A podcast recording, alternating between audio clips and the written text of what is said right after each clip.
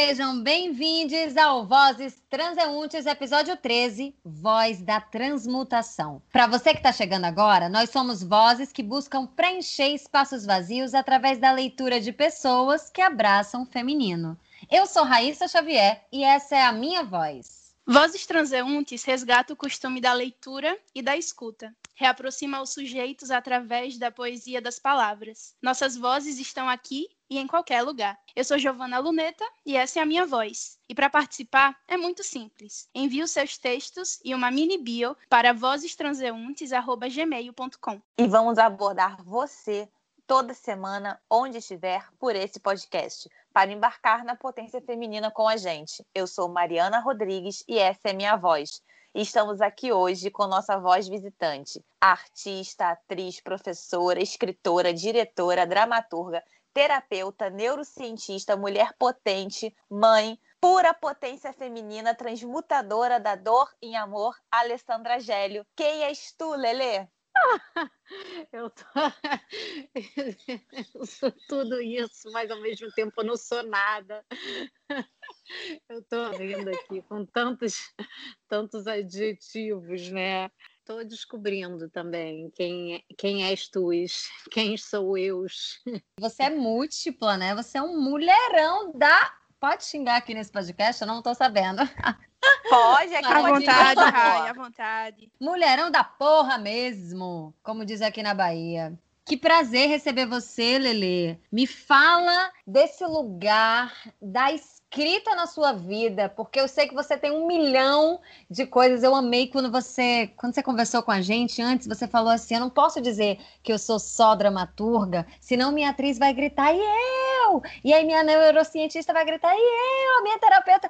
E aí todos os seus tantos eus vão ficar enlouquecidos mas a sua relação na escrita, juntando um pouquinho de todas essas profissões que te fazem e te reinventam, e sempre estão descobrindo você e te colocando num novo lugar. Como é que é isso? A escrita foi a primeira coisa que veio. E, e veio para me salvar de mim, assim, para me salvar da minha dor, né? Eu comecei a escrever com uns 10, 11 anos de idade, poesias, ou pelo menos eu dizia que eram poesias, porque eu eu achava que era poesia já porque eu dava enter, né? Mas eu acho que era mais um desabafo, assim, né? Só que eu ia dando enter e aquilo ficava naquele formato que eu chamava de. Caracterizava uma poesia. Mas não deixa de ser, eram textos ingênuos, mas eram poesias, eram textos de uma menina de 11 anos de idade. Meu pai morreu na década de 90, início da década de 90, de AIDS, eu fui vendo ele definhar e para mim assim foi muito doloroso ver aquele que era o meu herói, né? E perdendo, ele foi perdendo todas as funções motoras, né? Porque o vírus atingiu o cerebelo e ele foi perdendo as funções motoras até se comunicar só por piscadas. E a ausência do meu pai foi uma das coisas mais presentes. Eu acho que foi a maior presença da minha vida foi a ausência do meu pai. E naquela época, eu não, eu, assim, com quem que você conversa quando você tem nove anos de idade, seu pai morreu? Você vai ligar para uma amiga e vai falar assim, cara, não tô legal, e não, você não, assim, nenhuma criança, as crianças estão interessadas em pular corda, em jogar queimado, em pique pega, pique esconde. Uma, uma amiguinha não vai conversar com você sobre é, isso vai passar ou sei lá, qualquer coisa que possa ser dita ou simplesmente saber que um abraço é o bastante. E aí, e mesmo assim em casa, eu também não sentia essa abertura, eu me sentia assim, achava que minha dor era um pouco invisível. Um pouco não, totalmente. Que e é algo difícil comecei... para a criança, né? Assim, a criança mesmo entender essa dor, né? É uma dimensão, assim, acho que deve ser muito mais profunda. Eu não, eu não tenho essa experiência, não posso nem falar. Acho que sim, e foi uma coisa muito doida. Eu cheguei a fazer um pacto comigo de é, como você não tem ninguém que converse com você, né? Eu fiz um pacto com a tristeza, um pacto comigo mesma de que eu não podia ser feliz naquele momento, porque como é que eu vou rir se o meu pai acabou de morrer? Então, eu, por exemplo, eu parei de ver desenho, eu parei de brincar de boneca, eu parei de não, eu não, não posso mais, assim, meu pai, é, eu, eu nem sei explicar uma coisa dessas, mas foi isso que aconteceu. E aí, assim, a minha maneira de fazer a minha dor ser vista ser expressa foi através das poesias, né? Eu comecei a escrever para poder falar da minha dor. E eu cheguei a fazer um espetáculo em 2017, era uma peça que traçava um paralelo entre a minha vida e a vida da Silvia Plath, né? Que também perdeu o pai muito nova. Ela perdeu o pai com oito anos de idade e a maior presença da vida dela também foi essa ausência do pai, né? E aí eu começava a peça justamente falando assim, eu sempre fui muito dramática, excessivamente dramática, mas dramática mesmo. Inclusive eu tenho as minhas poesias aqui que eu escrevia quando criança como prova e vocês vão ver. Assim, tem que parece uma novela mexicana. Não, e parecia mesmo, porque assim, você pega as poesias, tem uma que o título é Fim, sei lá, o quarto, quinto verso é Para que viver se o futuro é morrer? Então você fala, Jesus amado, o que é isso? Só que ao mesmo tempo, quando você olha para isso e fala, meu Deus, que criança dramática. Se você olha para essa história, você fala, caramba, essa criança, é, ela estava realmente, sei lá, deprimida até, né, gente? Porque é, para que viver se o futuro é morrer? Mas eram questões que eu estava realmente ali tentando elaborar de alguma maneira, tentando dar conta, né? E foi assim, foi assim que começou. Mas aí também vieram as poesias assim, porque daqui a pouco eu também começo a me apaixonar, então tem amor platônico, paixão, tem uma que chama paixão. coisas assim. E comecei a escrever também uma coisa muito doida, que eu comecei depois a escrever, que eu falei assim, ai, cara, eu tô escrevendo só sobre mim. Existem outras pessoas. Eu não sei como eu comecei a me dar conta disso, mas e aí eu, eu fui começar a escrever sobre uma vez uma minha tia, que também era uma pessoa intensa, cheia de ebulições interiores, inquieta ela conversou comigo sobre como ela se sentia incompreendida pelo pai. E aí eu escrevi uma poesia onde o meu eu lírico era minha tia. E, e, uma outra que eu lembro que eu escrevi um comercial, uma coisa daquelas que era bem década de 90 mesmo, que tinha uma negra na televisão, sempre tipo da cor do pecado, aquela coisa bem, bem racista até, né? Mas é que a gente não se dava conta.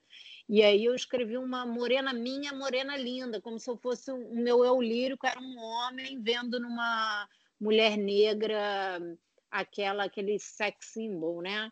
Então, meio assim. A sua né? visão foi se ampliando naturalmente, e na verdade, talvez você também se via em outras pessoas para viver uma outra história, né? Como você tinha quando criança, essas questões também que você não conseguiu trabalhar muito, né? Essa tristeza que você não sabia lidar. Sabe o que é que você me lembrou agora, falando da sua criança, é, escritora? Me lembrou de Anne Frank. Acho que todo mundo já deve ter ouvido falar alguma coisa, que ela era uma adolescente alemã de origem judaica e que ela viveu essa, esse momento nazista na Alemanha e ela teve que viver escondida entre o período de 1940 até a sua morte, 1945. E eu queria ler para vocês um pedacinho do diário de Anne Frank, porque eu acho que ela tem tudo a ver com essa questão da transmutação, sabe? A gente está numa crise, a gente está no caos e a gente precisa se reinventar, se reconstruir, se transmutar para a gente se reerguer e seguir adiante. Eu posso ler para vocês? Lê, Rai. Por favor.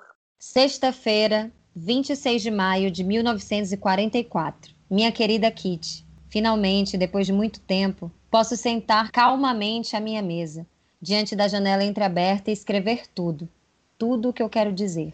Estou mais infeliz do que me sentia há meses. Mesmo depois do assalto no prédio, não fiquei tão mal, por dentro e por fora.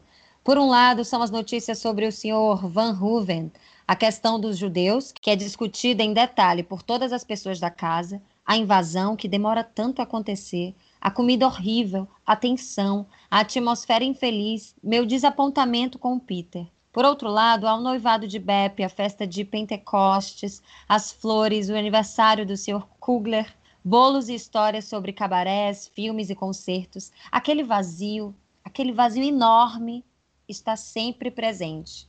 Um dia rimos do lado cômico da vida no esconderijo, e no dia seguinte, e há muitos dias assim, estamos apavorados, e o medo, a tensão e o desespero podem ser lidos em nossos rostos. Eu me perguntei repetidamente se não teria sido melhor não termos nos escondido, se estivéssemos mortos agora e não tivéssemos de passar por todo esse infortúnio, e especialmente para que os outros fossem poupados desse fardo. Mas nos encolhemos só de pensar. Ainda amamos a vida, ainda não esquecemos a voz da natureza e continuamos com esperança de tudo. São trechinhos apenas que eu selecionei aqui para trazer, porque essa menina ela ressignificou esse lugar através da escrita. Como é que a gente se transporta para um outro lugar na Segunda Guerra Mundial, que você tem que viver escondida num lugar insalubre, né? Num lugar que você está confinada, igual a nós aqui, a gente está quarentenado, numa pandemia, a gente está vivendo um caos e a gente precisa se ressignificar. E eu acho que a escrita é sempre um lugar de transcender, transmutar. Acho que você fez isso muito bem na sua vida e ela também. Anne Frank, né? Você pensar que ela era tão nova como a Lê foi quando passou por tantas situações e que ela não compreendia, mas sentia e pensava, poxa, eu posso colocar isso em palavra, eu posso me transportar para a história, para a visão de um homem apaixonado por uma mulher negra. E é fantástico imaginar Anne Frank naquela época, né? Ela tinha o dom mesmo da escrita, mas além do dom, ela tinha essa relação de olhar para o que ela sentia, de olhar o mundo e ver tudo o que acontecia, né? As coisas que ela mudaria se pudesse, aqueles detalhes que faziam com que ela quisesse e aguardasse ansiosamente pelo próximo dia, né? E eu acho que quando a escrita vem para a gente, ela é íntima mesmo, ela não precisa de enfeite, ela precisa ser real para que a gente olhe para essas palavras e veja que são de fato os nossos sentimentos ali escritos, né, colocados e às vezes fantasiados também. É a nossa verdade, né? Total. Ale, você tem alguma coisa aí para ler que eu estou muito curiosa? eu tenho muitas.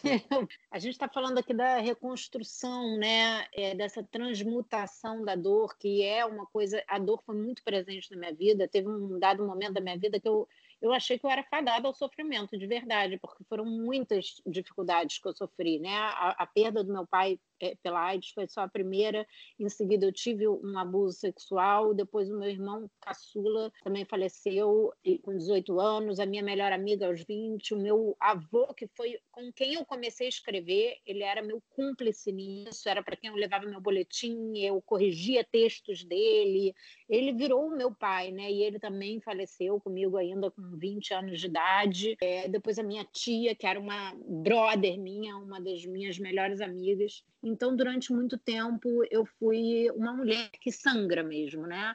O tempo todo. E eu não entendia muito por que tanta coisa acontecia comigo por que, que, eu tinha que arder daquela maneira, porque tudo me tocava. Assim, muitas pessoas passam por experiências de dor e não, também não sentem tudo tão dilatado, mas eu sempre senti. E aí, além de colocar sempre a minha vida também nas minhas peças, fazer espetáculos que eu chamo de confessionais, sempre traçando um paralelo com alguma personalidade importante da literatura, como a Sylvia Plath, o Franz Kafka, a Clarice Lispector, eu coloquei sempre isso também em poesia, e eu vou ler uma que chama Ouvidos de Buscar, que fala sobre um instante de dar adeus essa, a essa hemorragia, Vim dar Deus ao poço. Aquele espírito triste, enriste com direção e direito ao fundo, ao fundo, ao fundo. Dominó de atos imperfeitos. Um desfato, depois outro. Tinjo de sorriso o desencanto. E finjo, através do enquanto, estou atrás do estado de anjo. Há de haver uma brecha montada num átimo de flecha. Pego uma passagem secreta para o céu e caio no acordamento da cor. Ao som do amarelo, quero vir de borboleta. Me dá Deus ao poço, atrás do estado de pássaro. Meu espírito triste, enriste, viu o sussurro do anjo nas árvores, aves, marés, gentes e montanhas.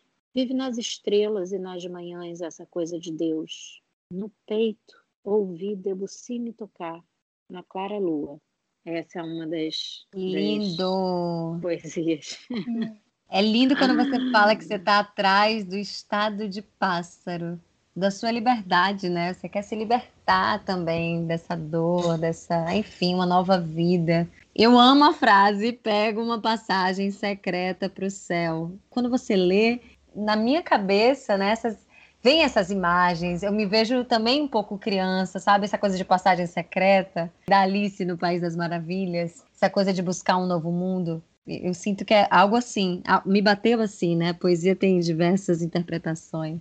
Aham, a Gia falou uma coisa que eu achei muito linda sobre essa coisa íntima da escrita, mas ao mesmo tempo eu, eu já encontrei escritores que falam sobre ficar parado diante do computador ou do papel horas antes de conseguir escrever a primeira palavra. E o engraçado é que para mim tudo sempre fluiu muito. E eu estava justamente gravando um, um vídeo aqui sobre um livro da Clarice, maravilhosa, que fala uma coisa com a qual eu me identifico muito no sentido da escrita. Eu posso ler, é muito breve. Fica à vontade e tem a ver com a minha relação com a, com a vida também, né? E, e por esse lugar por onde a escrita passa. Diz assim: eu escrevo como se fosse para salvar a vida de alguém, provavelmente a minha própria. Viver é uma espécie de loucura que a morte faz. Vivam os mortos, porque neles vivemos. Esse Nossa. trechinho que tem a ver isso, eu escrevo como se fosse salvar a vida de alguém. Então, essa coisa que a palavra ela, ela vem e, e, e sai como uma enxurrada, né? Como uma torrente. A é, potência é da palavra, né? Nossa, que trecho forte. Quando eu escrevo, eu não quero só me salvar, né? Porque também quero me salvar. Mas quero salvar o mundo, eu quero. Ai, eu não sei, é um é algo que a gente precisa, essa palavra precisa ser dita, por isso que a gente está aqui, é por isso que a gente quer tantas vozes a mais, a gente quer multiplicar, a gente quer somar, a gente quer libertar tantas outras pessoas, né, que precisam, muitas vezes não sabem como. E eu sempre digo: escreva, escreva, escreva, escreva. Acho que é por isso que, que a gente está aqui junto também, né? Para ressignificar muita, muitas coisas e e levar a palavra, a gente está levando sentimentos para outras pessoas, a gente está compartilhando sentimentos nossos enquanto autoras e, e, e, de, outros, de outras autoras também. Isso é tão, tão bonito. E quando a gente escreve, eu acho que a gente é uma forma da gente manter aquilo vivo. Eu também estou passando por um processo de luto do meu avô e a escrita tem significado muita coisa dele para mim sentimentos, lembranças, e isso faz com que ele fique vivo um pouco dentro de mim, e não só agora dentro de mim, mas também na, na enquanto matéria, enquanto texto no, no momento. Né? Então, acho que é, é bom também a gente pensar nessa transmutação nesse, nesse sentido da vida e da arte. É muito sobre isso, assim. Às vezes eu, eu vejo as pessoas dizendo, né? A gente vê muito essa frase de que a arte, a palavra, salvam. E salvam, mas por que salvam? E aí eu, eu venho, a gente falando sobre ser criança e viver esses processos, né, que levantam tantos questionamentos que a gente não sabe entender o que eles pedem, né, o que eles esperam de nós, quais respostas. E aí eu penso na minha infância, né, eu passei por muitas situações assim, pequenininhas, mas que vão se acumulando ao longo dos dias e você não sabe como conversar sobre isso com alguém. Mas aí você tenta, em algum momento, um determinado momento com alguém, você tenta conversar. E aí você vê que a palavra, ela consegue revelar um pouco do que você sente. E aí essa outra pessoa, ela vai receber essa palavra e aí vocês podem fazer mágica com essas palavras. E aí você chega em casa, pega um pedaço de papel e começa a escrever, desenha, e aí você vai se vendo nesse papel, né? A palavra é uma extensão do nosso ser, de quem a gente é, da nossa história. Então, carregar isso, se todo mundo soubesse, se todo mundo tentasse escrever um pouco, né? Sem tentar ser bonito, sem tentar compor os melhores versos, só sendo real mesmo, com certeza as pessoas se conheceriam muito mais e transmutariam muito mais, né? Com certeza, Gi. A Gi falou isso, de chegar em casa e poder escrever. E aí eu tô, eu tô justamente olhando para uma frase da Clarice, né? nesse mesmo livro, que é Um Sopro de Vida, e ela fala assim: Eu escrevo e assim me livro de mim, e então posso descansar. Então, acho que tem um pouco a ver também Lindo. com isso que a Gi falou. Que assim, você está, às vezes, ali tão sufocado de todas as coisas, né? de todos os sentires. E aí, de repente, você joga aquilo para um papel e aí você pode, pode descansar. É isso, você pode finalmente descansar. Pois é, eu fico até emocionada, assim, lembrando da, da minha história, né, com a palavra. E aí eu trouxe um texto que eu queria ler para vocês. Eu posso ler? Por favor, Por meu amor. favor. É um texto que eu escrevi, a lei, inspirada na nossa conversa com as meninas. Ele é uma evocação. Então, todo mundo se concentra, respira e recebe, tá? Vamos lá. Eu chego perto de você e nos sentamos juntas. Eu conto dos vícios, do que me destruiu por bastante tempo. Você me conta das paixões e das borboletas no estômago. Eu acabo lembrando da praia em dia de sol, das crianças em seus castelos de areia e das boas bebidas geladas, molhando a língua e nossas conversas leves e quentes, como um dia bonito de sol. Falamos pelo tempo que quisermos falar. E por eu me lembrar de uma coisa minha, você se lembra de uma coisa sua. E por um momento, uma fala, duas palavras, uma voz, essas coisas se tornam nossas. Silenciamos também, que é para você entrar em você e cuidar dos seus girassóis e da sede que eles têm, que é para eu limpar as feridas que ainda estão cicatrizando, que ainda sangram, mas estão bem melhores do que antes estiveram. Você faz uma revolução dentro de si, sempre que conversa com esse corpo que obviamente precisa de ajuda, mas que também, e tão óbvio quanto, oferece o apoio de que você tanto precisa. Eu me sento do seu lado, abraço a sua mão e nós nos deitamos nesses momentos de paz, que ninguém toca nas feridas, elas também não ardem enquanto são cuidadas. Momentos de paz, esses que podemos escolher dentro de alguns segundos, diante dos que acontecem e nos devastam. Bagunçam tudo, machucam muito, mas a gente cicatriza e leva a vida com alguém que se vale a pena ter do lado. A minha velha sábia sente fome e eu alimento. Eu não tenho medo do amanhã, porque eu sei que a sabedoria anda do meu lado e que o mantra desta vida eu carrego no meu peito. Você quer me matar do coração? Gente, eu tô emocionada demais. Isso.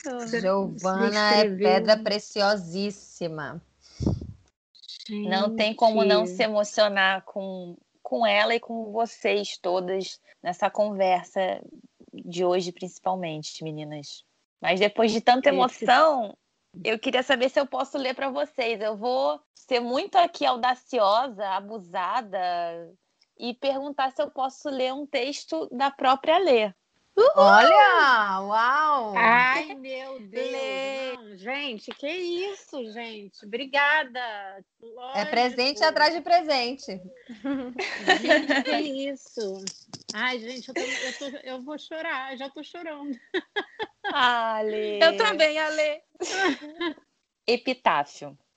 Vi a vida se distrair de você, e eu aqui, em branco, abri um livro e li Vivas umas palavras tão lindas, ódio a uma dor doída, tudo aquilo que não finda, seu fim em mim, que eternidade. Você sabe, Elê, a gente até conversou um pouco, eu e você, sobre esse momento, né? E essas poesias que você escreveu, você me mandou uma outra, eu também acabei esbarrando nessa aqui no seu Instagram, né? É bom a gente falar também, né? tem um Instagram de poesias, Diário de Border, acompanhem, sigam, porque é um, um pouco dessa mulher que é uma potência assim que eu não sei nem dizer para vocês, acho que só vocês conhecendo ela para vocês virem um pouco do que ela é assim. E eu vi essa poesia e essa poesia ela ilustrou um pouco do que eu estou sentindo no momento, que não é fácil, mas eu acho que saber que alguém entende o que a gente está sentindo dá um certo alívio na gente. Faz a gente se sentir um pouco acolhido nesse momento, mesmo que tenha sido através do, seu texto, eu acho que, que teve uma identificação minha com você. E eu queria te agradecer imensamente por estar aqui e por ter tanta arte tão bacana, tão boa, tão maravilhosa que você está compartilhando com a gente aqui e na internet de um modo geral. Que ela também faz umas performances, gente, tem os vídeos.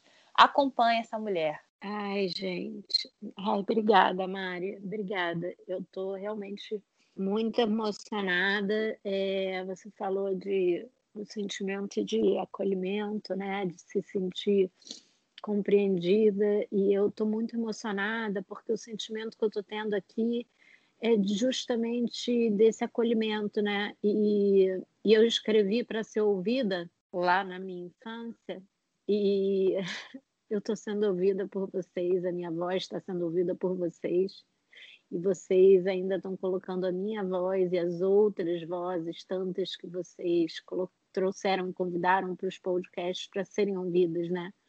Isso é muito significativo. Isso é muito representativo para mim. Então, eu quero agradecer imensamente por vocês não só me ouvirem, e mas por me escutarem, sabe? Porque escutar é diferente, né, de ouvir e me escutarem com o coração, a ponto de você ter ido me escutar as minhas palavras lá no meu diário de border e Gi, esse poema lindo, né, que e ainda falou nos deitamos é, uma ao lado da outra, não, não foram exatamente essas palavras, mas foi isso e eu vi exatamente a cena e me senti tão confortada, sabe, de alguém querer deitar nas minhas dores junto comigo. Muito obrigada. A, a, gente não quer só deitar, a gente quer te abraçar por inteira nesse momento. A gente mal se conhece, a gente já, nossa, tem um carinho, um afeto, porque você conseguiu contagiar nossa alma, né? E nos inspirar através das suas palavras. Eu queria pedir para a gente terminar esse podcast com mais um poema seu. Ah, meu Deus, espera, deixa eu, eu. Eu posso ler aquele do corpo, de repente. Chama-se Corpo Vivo. Meu corpo é porta-voz dos silêncios. Sou feita da matéria-prima do sentimento. Não sou brisa, é verdade. Meu amor é o vento de um tornado. Não sei amar pouco nem brando. Papel em branco comigo afunda em encharca do vermelho amaranto e guardo dentro toda a dor que sangra. E penso que todo homem e mulher que dói conhece a sede do amor. A herança do caos é a ternura. Sou um corpo vivo, abrigo a ardência e a candura de quem já se foi e voltou. É isso. Lindo. Lindíssimo. Muito Todo mundo lindo. que sente essa dor, que está disponível para os sentimentos, todo mundo também está disponível para o amor. Eu espero que com esse podcast todos possam transmutar da dor para o amor sempre.